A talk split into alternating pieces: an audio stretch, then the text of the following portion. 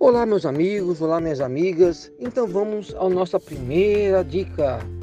Bom, primeiro a gente viu no início da nossa aula que a função matemática é basicamente uma relação entre duas variáveis, né? Ou seja, nós temos uma variável de entrada, que normalmente nós chamamos de x, e a outra de saída, que vai ser o nosso f de x ou simplesmente y. Uma vez que aplicamos o valor de x na lei de formação dessa função, obteremos o valor de y ou de f de x relativo àquele valor de x que nós eh, utilizamos como entrada.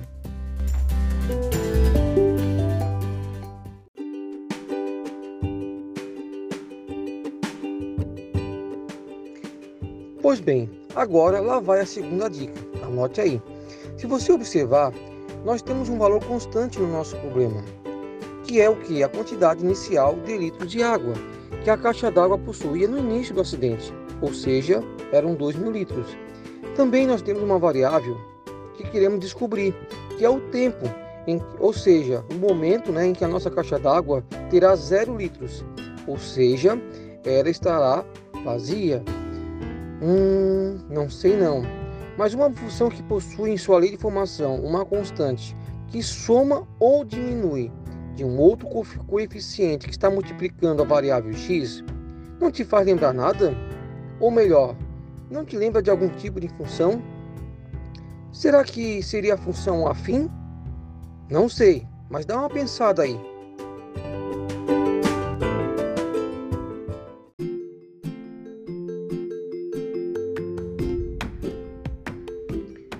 Bom, a terceira dica é que Zé Boião descobriu que, em duas horas, essa caixa d'água esvaziou 500 litros.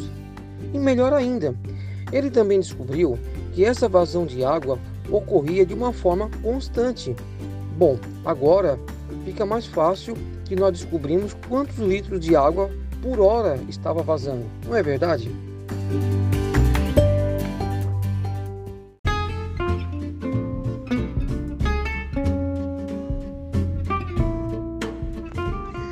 Bem, a nossa quarta e última dica que eu quero te dar é o seguinte: lembre-se que nós queremos descobrir quando o nosso f de x for, vai ser igual a zero.